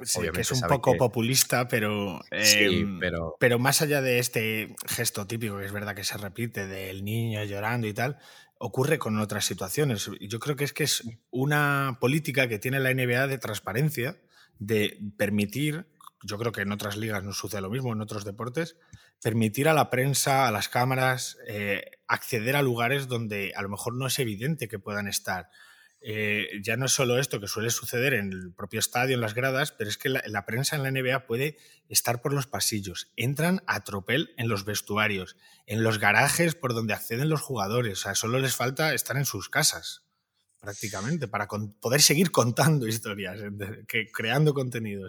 y, y, ya no es que tengan la libertad de acceder a todo, sino que no hay una restricción de qué podemos comentar o qué no, o sea, la hay, pero no, no especialmente estricta. Y esto da la libertad de que hay una gran, hay una gran cantidad de contenido pero, y que al final se puede viralizar cualquier cosa, pero siempre relacionado o dentro del universo NBA. Y aquí pongo el caso del canal de Aser, el canal de Aser de TikTok. Eh, sube vídeos todos los días hablando de la NBA, hablando de, de actualidad. ¿Y cuál es el vídeo que más visitas tiene de tu canal? Uno de Conor McGregor pegando un puñetazo a la mascota de Miami Heat. Sí, es que es la generación de espectáculo por parte de la NBA que es eh, insaciable. Pero yo, aparte de que es que este hecho concreto que ha sucedido hace relativamente poco, que es súper viral y tal, porque además la mascota tuvo que ser hospitalizada unas horas, porque claro, un puñetazo de Conor McGregor. Em, pero hablo más también del hecho de el poder ver al jugador más allá de la cancha, más allá del jugador con el uniforme puesto. Sobre todo, yo creo que estaréis de acuerdo conmigo en lo bien que hacen el grabar al jugador, cómo salen de los vestuarios bailando, cómo son capaces de monitorizar el ambiente que se respira en los vestuarios, tanto cuando es de celebración absoluta como cuando es eh, pues devastación, están muy jodidos. O sea, el hecho de que tengamos, que yo creo que son dos fotos para los seguidores de la NBA, son dos fotos icónicas o fragmentos de vídeo, supongo que habrá, que es Michael Jordan llorando con el trofeo o Kobe Bryant con una situación muy parecida en el vestuario, además eh, con las baldosas de un baño de fondo. No, es un ambiente muy celebrity, no, no es muy glamuroso, pero lo que te está diciendo es, esto es lo que ocurrió tras las bambalinas. Y, aquí estaba la prensa para documentarlo y para crear una foto histórica, para, o sea, a mí me, llama mucho la atención la transparencia de la NBA de dejar eh, eh, que los jugadores se puedan exponer a situaciones pues que no, en todos los deportes ocurre y luego aparte, pues quizás es incluso un poco intrusivo. Yo, en relación, perdona. Yo en relación a lo que dices, me parece muy curioso, siempre me ha parecido muy curioso el hecho de ver a los periodistas metidos en el vestuario, con todos los jugadores duchándose con la toalla y, ver a los periodistas hacer mm, varias preguntas a jugadores ahí en el vestuario o simplemente, es lo que dices tú, esas fotos tan, tan icónicas, pero eso la NBA lo cuida mucho. Eh, ese sentido de transparencia sabe llevarlo, sabe gestionarlo, pero otra de las cosas que hace muy bien la NBA respecto a eso, aparte del post, por llamarlo de alguna manera, post partido, es el prepartido, que muchas veces lo hemos hablado. ¿Cómo llegan? ¿no? Eh, ¿Cómo llegan los, jugadores al, estadio? ¿Qué, outfit llevará LeBron James en el partido de esta noche? es casi una pues pasarela de moda, ¿no? Claro, sí, yo creo que se ha convertido en una pasarela de moda y en, en humanizar un poco más a los jugadores, no tenerlos como algo inalcanzable, como algo que son extraterrestres, sino humanizar a los, a los jugadores, pues ya sea viendo cómo llegan al, estadio de, pues mira qué, qué, outfit me he llevado el Cal Kuzma, que lleva un jersey rosa que le llega al suelo y va recogiendo el polvo, o simplemente luego ver a Al Horford eh, hablando en castellano en el vestuario mientras Jason Tatum se está duchando. Entonces, me parece muy, muy acertado. Yo sí creo que esta, es, esta vía de humanizar a los jugadores, de mostrar la parte humana, es la que ha hecho que se cree cultura. De, que la gente, la gente, los fans no van a imitar, o, lo normal es que no puedan imitar las grandes jugadas, los grandes movimientos, pero si quieren parecerse eh, a, sus, a sus ídolos, esta vía de humanizarles, de ver, de ver cómo los Grizzlies entran bailando Hmm. De la, ropa que puede llevar Westbrook, no, pero quizá algún otro sí que pues, sea un estilo más eh, seguible. Sí, pero no solo eh, los, las vestimentas más llamativas, porque también puede pasar todo lo contrario, porque al final la forma en la que se visten los jugadores también es una forma de mm, recalcar un discurso que les interesa. Os voy a poner ejemplo de Nikola Jokic, que siempre o habitualmente aparece con todo lo contrario. No intenta ser esta estrella del rock vestida de forma súper llamativa y tal, sino que precisamente busca un elemento diferencial que es yo voy a hacer todo lo contrario y voy a vestir normal, como una persona normal, mm, como mucho con un traje y poco más. Que esto es verdad que es más típico de, de los europeos, en este caso es serbio, o mm. de personas no afroamericanas, claro. O Kawhi Leonard, que es como el arquetipo del jugador no exuberante, tal, es reservado, es introvertido, que esto también llama la atención y es un elemento diferencial. Mm. De hecho, le califican hasta de robot por no ser. por haber conseguido lo que ha conseguido y de forma conseguido y no, no darse bombo ni nada. Sí, que esto también es eh, aplicable a Nicola Jockey, que, mm. bueno, que tiene aficiones como las cuadrigas de caballos y estas cosas que a lo mejor en otra época la NBA no habría dado bombo a, estas cosas porque, pues supongo que hace unos años eh, era más habitual dar la imagen del hombre con más, más masculino, eh, pues del tipo duro y tal pero poco a poco se ha permitido también que haya otros perfiles, pues jugadores que tienen otras inquietudes. Voy a poner el ejemplo de Jalen Brown, que está bastante involucrado en el MIT, en el mundo tecnológico, en el mundo de las startups. O sea que eh, a través de esto de que hemos hablado de moda, de intereses y tal, y el hecho de poder ver tras las bambalinas, también ha permitido construir discursos más allá del baloncesto y que posicionan a los jugadores de otra manera, ¿no? Sí, ya te digo que a mí me parece un elemento diferencial y, la NBA lo sabe, lo sabe explotar. Yo creo que también con, todo con todo lo que hemos comentado de que la NBA siempre está en la puta del iceberg en cuanto a modernizarse, eh, lo que comentábamos de los periodistas entrando a, los vestuarios, creo que ahora lo saben hacer muy bien con creadores de contenido. Aquí en España no tanto, pero en Estados Unidos es una barbaridad la de creadores de contenido que lleva la propia NBA a eventos como All Stars, a eventos como los playoffs, a partidos importantes y hacen que esos creadores de contenido interactúen con jugadores mm. y, vivan con ellos lo que es un día a día en, en, lo que es ser un jugador de la NBA y eso sigue humanizando más a los jugadores y eso todo lo tiene planeado la NBA. No es casualidad que el boom que tienen todas las redes sociales ahora, los youtubers, los streamers y toda esa gente, eh, estén con los jugadores más importantes eh, de la NBA.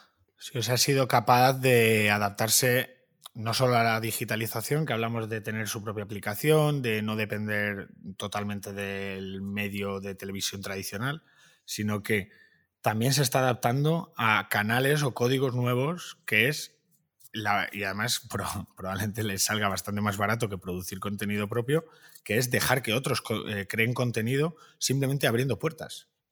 Sí, correcto. Y yo creo que ese es un gran factor diferenciador que tiene la NBA con el fútbol.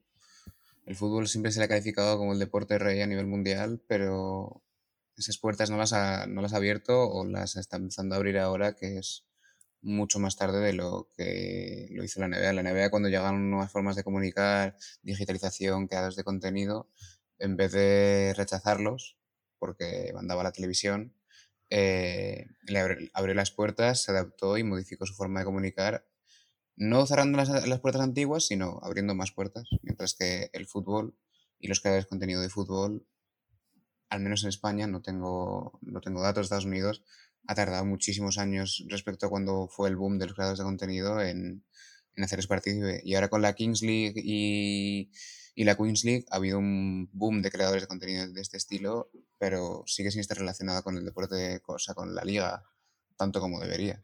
Sí, que, lo contrario. Sí, que, que, de una liga profesional, por así decirlo, mm. sea, es que yo creo que precisamente este es el, el, motivo por el que estemos grabando este episodio, porque es un ejemplo de, eh, de visión, lo primero, de tener la intención de conseguir este tipo de cosas y sobre todo innovación, ser los primeros en mm, tocar, ah, seguramente estemos hablando de los casos de éxito y que hayan probado un montón de, de estrategias comunicativas o de que hayan probado otros canales que no les hayan funcionado tanto. Pero lo que está claro es, yo creo que sacarían claro de esta conversación es el hecho de que la, NBA ha apostado por estar todo el día, todo el día intentando mejorarse a sí mismo, probar nuevos canales, probar nuevas cosas que evidentemente muchas les han salido muy bien. No hemos hablado de, por ejemplo, de los jugadores europeos, de cuando la ola de jugadores europeos llegan a la NBA, pero que tampoco tiene, más allá del aficionado europeo, de ver a su Pau Gasol o a su Luka Doncic o a su Nikola Jokic jugando y ganando, pero es llamativo también esa apertura, aunque vosotros que sabéis más que yo, pero que siguen dando prioridad a que las grandes estrellas sigan siendo del territorio de donde es la liga, ¿no? Sí, ahora mismo yo creo que están bastante desesperados intentando buscar al sustituto americano que represente la NBA, porque a día de hoy los mayores exponentes de, la liga pueden ser Nikola Jokic, pueden ser Giannis Antetokounmpo, puede ser Luka Doncic, todos ellos son europeos y yo creo que la NBA está bastante desesperada eh, por encontrar a alguien que, que le represente. Lo intentaron con Sion, no les ha salido bien. Lo están intentando con Tatum. Con Tatum, bueno, ahí van. Ya Morán. Pero. Vaya. Bueno, sí, ¿no? corramos un tupido velo. Podemos comentarlo, que es el caso de, un jugador que es espectacular, eh, Morant, y que prometía, pues yo creo que es el relevo a quién va a ser el siguiente jugador generacional después de LeBron James y que sea de origen norteamericano. Y precisamente con esta persona no les ha salido bien porque se eh, no apoya todo este discurso y todos estos valores que tiene la NBA, de repente ha habido un conflicto con lo que está haciendo este jugador, que ha pasado en otras ocasiones con otros jugadores, que ha sido pues entrar en conflictos relacionados con consumo de bebidas alcohólicas, con la presencia de armas en redes sociales y tal. Y esto, pues la NBA es consciente de que asociarse, asociar su marca a figuras mm, mm, que no comparten los valores, pues que no es positivo. Entonces, pues sí que es verdad que están en un reto de conseguir todo esto. Lo que a lo mejor podríamos discutir es por qué es la necesidad de por qué tiene que ser un jugador norteamericano.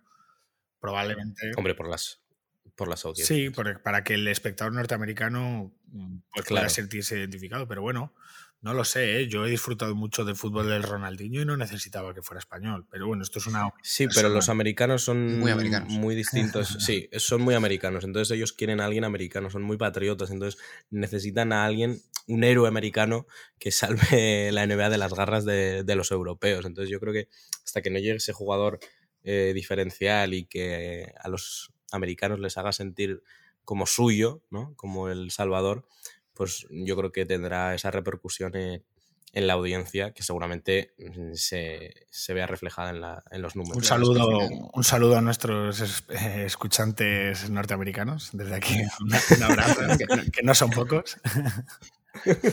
Al, final, eh, o sea, nosotros en España disfrutamos del deporte, da igual de donde sea el jugador, pero tú, o sea, tú te imaginas en España que al principio de cada partido suena el himno de España. Hmm. Allí cada, cada, partido, sea del nivel que sea, mano al pecho y escuchar el himno. Son dos culturas completamente distintas. Claro, o sea, ya aquí si nos vamos a la máxima complejidad podríamos asociar la marca NBA a la marca Estados Unidos, ¿no? De hecho, los colores están en el logotipo, o sea que sí es verdad que allí, aunque diferente al concepto europeo, existe un patriotismo diferente, más, más fuerte que el que a lo mejor hay en países europeos. Pero bueno, eh, yo creo que en general hemos visto eh, un poco de todo. No sé si queréis comentar algún tema que tenéis guardado por ahí. No, yo, yo como mm. curiosidad, eh, que a ver si podéis adivinar, hablando de los grandes jugadores y qué es lo que más vale en un jugador para ser promocionado, cuál es el jugador de la NBA que está en más portadas del 2K. Hmm, em, yo, me, yo diría que LeBron James, pero no lo sé seguro. ¿eh? Buah, yo tampoco. Y con todos los que han pasado, Carry, pero es que Carry es muy reciente. Hmm. No sé, no tengo ni idea. Eh, sí, si tenemos en cuenta ediciones de leyenda, Kobe Bryant. Kobe Bryant. ¡Ay! Este año encima suma uno, ¿eh? sí. Y si no tenemos ediciones de leyenda, el jugador que más que está en más portadas de la NBA, del 2K, ha sido Allen Iverson. Oh. Que, estuvo cuatro años seguidos, LeBron solo está en tres. Ojo, eh. Buen dato. Sí, eh, es la época en la que no jugaba la Play. bueno, pues yo creo que ha quedado un episodio bastante interesante, una charla eh, sobre pues, diferentes aspectos que engloban la comunicación en general de la NBA y pues intentar desglosar cuáles son los motivos de su éxito y súper a gusto con vosotros. ¿Cómo habéis estado vosotros? Eh, pues la verdad que muy bien. O sea, siempre es un gusto hablar de la NBA y si es con, gente como, como la que estamos aquí, pues aún más. Y siempre me pongo muy sentimental los, en los finales de todas las cosas, ¿no, Alex? Eso es que te gusta lo que haces. Sí, pero nada, muy agradecido y, siempre es un placer hablar. Un poco salir de, de lo que nosotros hacemos y centrarnos en, en estas cosas que hacen a, la NBA algo único y, especial, la verdad. Ya, yo, yo, en el fondo estoy un poco descontento porque no le hemos boicoteado el podcast. Es verdad, ¿eh? podríamos haber hecho algo más. Muy amables, hemos poco, poco hemos sido muy buenos. Sí, Porque él cuando vino a nuestro programa lo primero que dijo es, bueno, me da igual vuestra escaleta, Vamos a hablar de os voy a boicotear el programa. Precisamente por eso no hemos hecho escaleta, porque sabía, ya, os lo dije, no, no podéis matar a quien está muerto y, que, y no se puede boicotear un programa que ya está auto boicoteado por el presentador, así que... No, pero bueno, eh, me gusta mucho este formato de charla y, y veremos si hay novedades en torno a la NBA, se producen cambios significativos, pues de cualquier variante de todos estos segmentos de comunicación que utilizan, porque es que a mí lo que más me llama la atención es cómo son capaces de organizar tantos eh, canales, tantos sistemas comunicativos. Bueno, hemos sido muy, muy superficiales. Eh, hemos dado una foto de cómo, cómo la NBA ha llegado a ser lo que es. Yo creo que lo hemos intentado al menos. Sí, sí. Pues nada, eh, vamos a dejar aquí el episodio de hoy y ha sido un placer estar con vosotros. Muchísimas gracias. Igualmente. Igualmente.